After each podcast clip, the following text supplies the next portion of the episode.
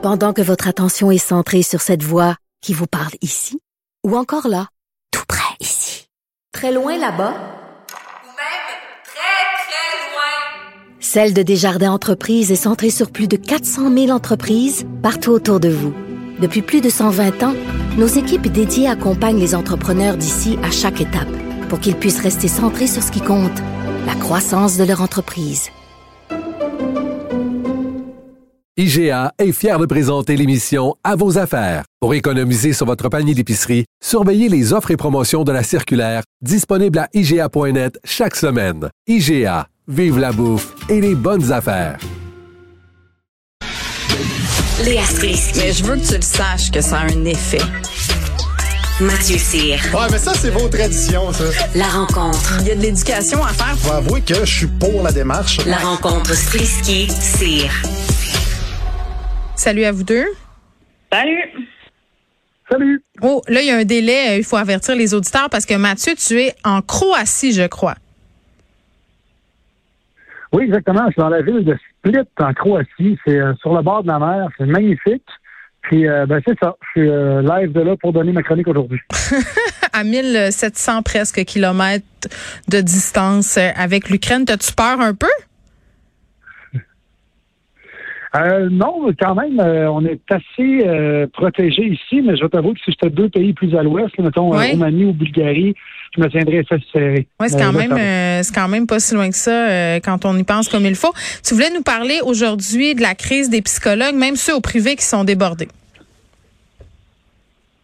Oui, tout à fait. C'est parce qu'il y a un article qui vient de sortir dans le Journal de Montréal et euh, ça, ça expose à quel point la demande pour les psychologues est en explosion depuis le début de la pandémie. Euh, au, au public, on, ça vaut même pas la peine d'en parler. Il y a 20 000 personnes qui sont en attente. 20 000 personnes. C'est ça, ça veut dire 20 000 personnes qui sont à une échelle de 1 à 10 au niveau détresse et qui ont absolument personne pour les aider. Euh, au niveau du privé, ben, en fait, personne, pas de personne de qualifié professionnellement pour les aider. Au niveau privé, euh, comme tu le dis, c'est pas vraiment mieux. Euh, ils ont contacté 65 cabinets. Euh, les journalistes, en fait, le journaliste du Journal de Montréal qui a fait ça a contacté 65 euh, cabinets. Il y a eu 49 refus sur 65. Et il y a des cabinets là-dedans qui n'ont même pas rappelé euh, parce qu'il n'y avait pas le temps de dire hey, on peut pas te prendre, on n'a pas le temps. Il n'y a même pas le temps de dire à quelqu'un qui n'ont pas le temps. Imagine-toi à quel point ils sont débordés. Ah non, c'est Puis, euh, épouvantable. Il y en a là-dedans qui, euh, qui, qui ont augmenté leur charge. Euh, Il y en a qui chargent 240 dollars de l'heure, alors qu'habituellement, ça oscillait entre 125 et 150 pièces de l'heure. Et je trouve que ça montre à quel point la pandémie euh, prouve à quel point on est démunis face aux problèmes psychologiques. Tu sais, je veux dire, si tu fais une entorse, tu fais du sport, tu fais une entorse, tu sais qu'il faut que tu mettes de la glace, de la glace, euh, tu vas, tu fais de la surélévation, tu fais de, tu, tu te mets au repos. Mais par contre, quand tu as un problème psychologique, c'est beaucoup plus compliqué parce qu'on n'a aucun outil. Euh, je, je demanderais pas. euh, J'avais une idée, moi, je pense que ça pourrait être le fun qu'on ait des cours psycholo- de- sur la psychologie, des cours de psychologie et de gestion des émotions euh, au, au secondaire, puis dès le primaire, primaire, secondaire et au cégep. Parce que, écoute, ça fait partie intégrale de la vie. Je veux pas, euh, le cerveau est quand même un atout important du corps. fait, que, fait que je pense que ce serait important Mm. qu'on puisse agir, juste mettre un petit plaster en attendant d'avoir de l'aide professionnelle. Tu sais, je- un la- peu comme une super infirmière versus un médecin. Je trouve ça intéressant ce que tu dis, ton idée de faire de l'éducation euh, à l'émotivité, à gérer les sentiments, les émotions dès le primaire. Moi, je me rappelle qu'à un moment donné, quand le film Inside Out est sorti, là, euh, sans dessus dessous, la version française, Ah oui. où on avait euh, bon des personnages qui incarnaient différents types d'émotions, ça avait fait grand bruit, notamment, euh, ça permettait aux enfants de mettre des mots euh, sur des émotions parce que euh, c'est vrai que les, les jeunes, euh, puis même les moins jeunes, là, on est laissé à nous-mêmes des fois avec des sentiments pas le fun, puis on, on, on sait comme pas quoi faire avec ça. Puis, tu sais, moi, il y a un côté que je trouve intéressant sur les médias sociaux, notamment TikTok, c'est qu'il y a beaucoup de comptes euh, d'aide euh, qui sont animés par des psychologues, par des thérapeutes, par toutes sortes de professionnels. Puis ça, je trouve ça génial parce que ça permet aux gens parfois de mettre des mots sur ce qu'ils ressentent. Mais le côté peut-être un peu plus sombre de tout ça, c'est que les gens se filent là-dessus et comme s'auto-traitent. Oui, ça c'est sûr que ça peut pas être euh, la meilleure des options, mais d'un autre côté, quand tu quand t'es mets-toi à la place de la personne qui est en attente depuis deux, trois, quatre ans, euh, ça peut être tu peux être en détresse très longtemps. Fait que Ouais. j'imagine qu'à un moment donné, tu n'as pas le choix de, de, de pouvoir agir par toi-même, de dire écoute, je vais essayer, je vais essayer ce qui me dit. Tu sais, moi, j'ai j'ai downloadé des applications justement euh, suite à pour la chronique d'aujourd'hui, j'ai downloadé Mon Sherpa, euh, qui est une application qui dit, euh, qui est supposée t'aider, mais c'est un robot qui te répond. Fait que c'est fret à mort, puis j'ai zéro embarqué là-dedans. Fait que ça, te dit- ça te demande comment tu te sens aujourd'hui, puis là, il t'offre des choix euh, de 1 à 10, bien, nanana, morose, euh, mélancolique, etc. Puis là, après ça, il, il donne des conseils, mais c'est Mm. c'est pas humain. Les biscuits chinois, hein, les biscuits chinois font la même affaire. Ben, exactement, exactement. Sais, passe pas sur une échelle, la lune est en gémeaux. Tant qu'à ça, ouais.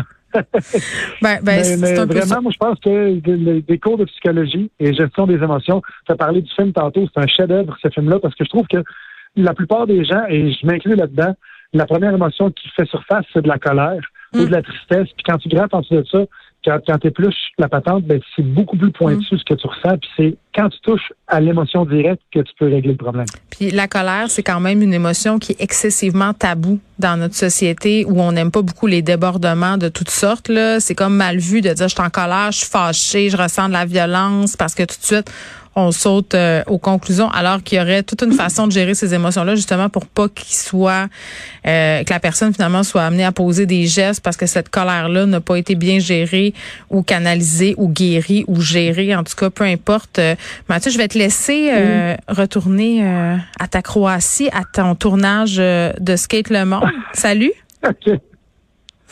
Léa? Salut. Oui. Bon, euh, ben c'est ça. Là. Toi, euh, je, je te demande si tu l'as vu avec tes enfants, le film Inside Out, parce que c'est vrai que pour les enfants, des fois, c'est difficile de nommer les émotions. hein. Je sais pas si toi, tu constates ça chez toi, là, mais moi, des fois, mon fils de 7 ans, il a l'air comme morose un peu, puis quand je lui demande qu'est-ce qui se passe, c'est difficile pour lui de me répondre puis de mettre des mots.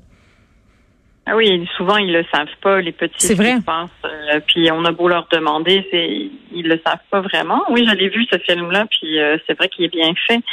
Euh, puis tu sais, je trouve ça triste qu'il y ait autant de gens qui sont en liste d'attente Mm. pour un psy, puis ça prouve à quel point il y a des grosses carences dans notre système.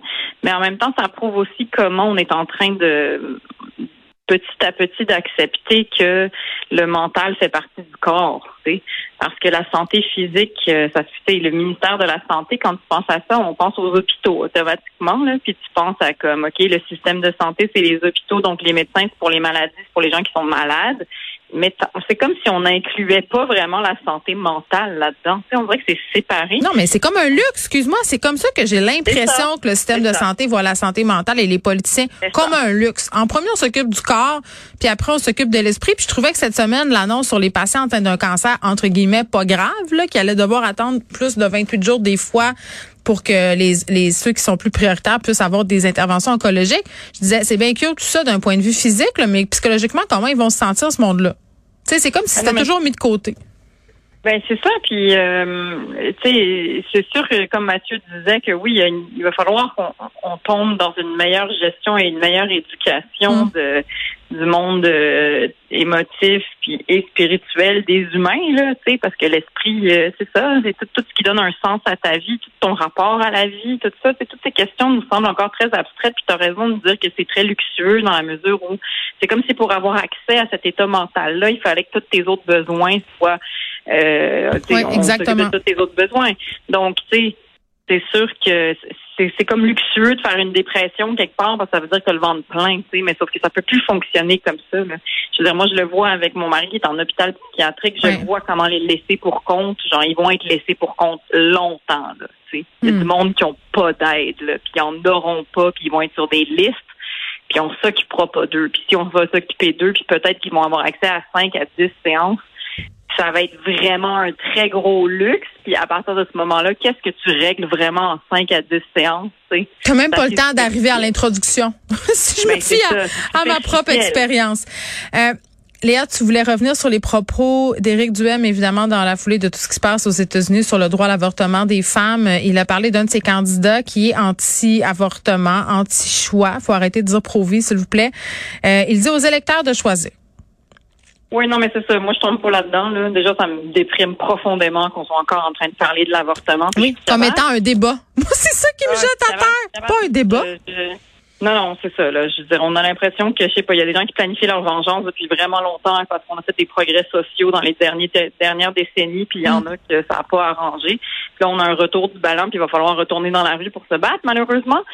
Mais euh, non, je, je veux pas tomber dans l'espèce de discours de tout ce veau d'Éric Duhem, là, qui est comme euh, qui pense que parce qu'il est libertarien, tout d'un coup, il faut avoir une espèce de liberté absolue, comme si ça, ça se pouvait. Euh, Il y a des choses qui sont dangereuses pour notre société. Il y a des droits qui doivent être des droits acquis. Et je trouve ça fondamentalement hypocrite que euh, sur une autre radio, il s'est fait demander euh, est-ce qu'il serait co- correct avec un candidat qui croirait au, au, au- Ça, c'est Patrick Lagacé qui lui a demandé ça, non? C'est ça, dans mon souvenir. Oui. Exactement, puis qu'il serait pour euh, est-ce qu'il serait pour un, un candidat qui aurait une thérapie, qui serait pour la thérapie de conversion des homosexuels, puis il a Puis? dit non. Et alors, je veux dire, à un moment donné, je veux dire, je, je, je trouve ça très hypocrite. Alors, ça montre encore Hmm. une fois à quel point est-ce que les droits des femmes Oh, seraient mais il navigue assez bien, Éric Duhem, dans cette question-là. Il était avec Richard, je pense, ce matin, là, pour répondre sensiblement les mêmes affaires. C'est sûr que ça va le talonner jusqu'à la fin. Là, c'était pas un bon timing pour lui que ça sorte aux États-Unis, parce qu'évidemment, les conservateurs, c'est toujours ça qui vient les rattraper dans le détour. Là.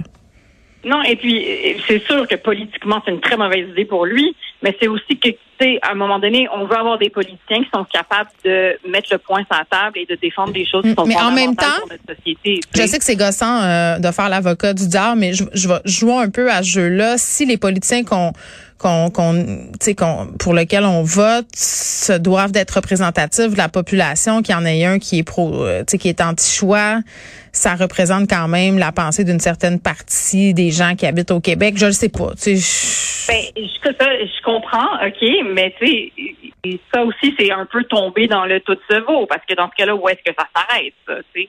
Je veux dire, euh, on a des lois parce que justement qui défendent des droits. Puis là, je sais qu'il y en a qui sont qui sont contradictoires, là, qu'il y a Oui. le droit religieux qui des fois rentre en contradiction avec certaines autres affaires de nos droits. Mais sauf que moi, je trouve pas ça rassurant que quelqu'un ne pousse pas sa réflexion plus loin Ben, c'est sûr.